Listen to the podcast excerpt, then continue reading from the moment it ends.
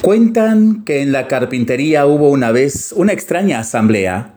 Fue una reunión de herramientas para arreglar sus diferencias.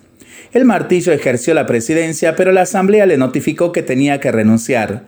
La causa hacía demasiado ruido y además se pasaba el tiempo golpeando.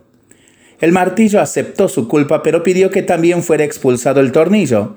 Dijo que había que darle muchas vueltas para que sirviera de algo. Ante el ataque, el tornillo aceptó también su culpa, pero a su vez pidió la expulsión de la lija. Hizo ver que era muy áspera en su trato y siempre tenía fricciones con todos los demás. Y la lija estuvo de acuerdo.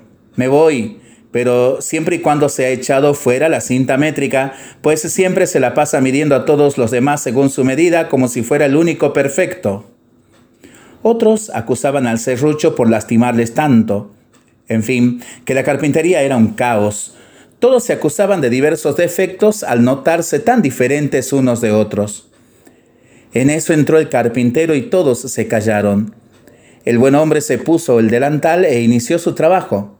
Primero tomó la cinta métrica y comenzó a medir unos tablones de madera y a marcarlos con un lápiz. Utilizó el serrucho para hacer las tablas precisas. Luego las unió con tornillos y se ayudó del martillo. Por último, les dio un acabado perfecto y liso con la lija. Así fue que la tosca madera inicial se había convertido en una linda y útil mesa para comer. El carpintero entonces se fue a su casa con su familia. Cuando la carpintería quedó nuevamente sola, la asamblea reanudó la deliberación. Fue entonces cuando tomó la palabra el serrucho y dijo, Señores, óiganme todos, ha quedado demostrado que tenemos defectos, pero el carpintero trabaja con nuestras cualidades, no con nuestros defectos. Eso es lo que nos hace muy valiosos. Así que no pensemos ya en nuestros puntos malos y concentrémonos en la utilidad de nuestros puntos buenos.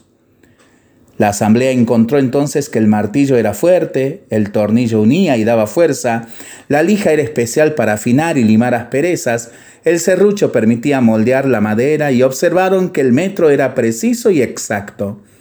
Se sintieron entonces un equipo capaz de producir muebles de calidad, se sintieron orgullosos de sus fortalezas y de trabajar juntos.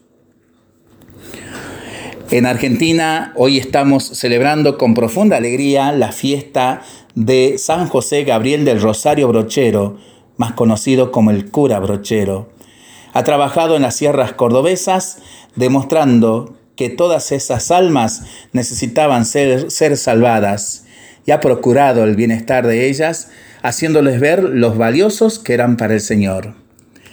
Linda enseñanza para tenerlo en cuenta, pensarlo y rezarlo en familia y entre amigos, ¿no?